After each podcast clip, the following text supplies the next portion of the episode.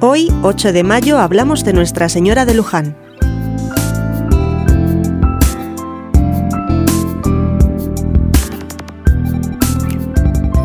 En 1630, Antonio Farías de Sá, un portugués residente en Argentina, pidió a un amigo que le enviase desde Brasil una imagen de la Purísima Concepción de María para entronizarla en la capilla de su estancia.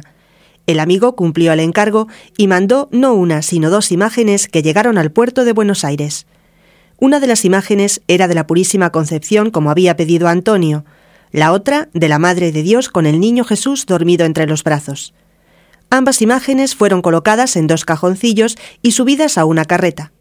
Al llegar cerca del río Luján, al norte de la actual ciudad del Pilar, pararon para pasar la noche. A la mañana siguiente, al querer reanudar la marcha, los bueyes no fueron capaces de poner en movimiento la carreta a pesar de los esfuerzos. Los arrieros, sorprendidos del hecho, decidieron bajar una de las cajas y los bueyes comenzaron a andar. Abrieron entonces la caja y vieron que contenía la imagen de la Purísima.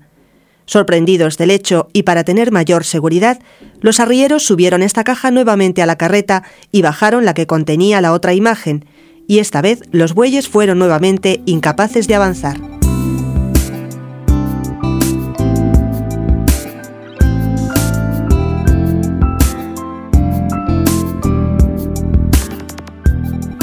Aquellos hombres sencillos percibieron que aquello era una señal del cielo. La Purísima quería quedarse allí, y acataron la voluntad de la Virgen de ser venerada en ese lugar. La condujeron a la vivienda más cercana, la casa de la familia de don Rosendo, entronizándola en un humilde oratorio. Rosendo confió el cuidado de la imagen a un joven negro llamado Manuel, quien cumplió su cometido con devoción hasta la muerte en 1685. La imagen de Nuestra Señora estuvo por algún tiempo guardada y venerada en la pequeña habitación de la casa de campo de los Rosendo, adornada con todo el decoro y respeto posible. Pero muy pronto los dueños de la estancia quisieron levantar a la milagrosa imagen una capilla muy sencilla que estaría lista hacia mediados de 1633. Fue abierta a los numerosos peregrinos que allí acudían, atraídos por las gracias que la Virgen Santísima dispensaba a sus devotos.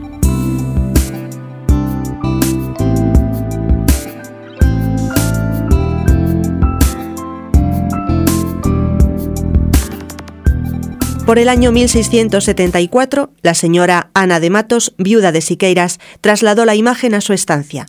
En 1677 comenzaron los trabajos del templo en un terreno que donó la señora de Matos. Fue inaugurado el 8 de diciembre de 1685. Alrededor del santuario comenzaron a edificarse casas, surgiendo así el pueblo de Nuestra Señora de Luján, y en 1730 fue declarada parroquia.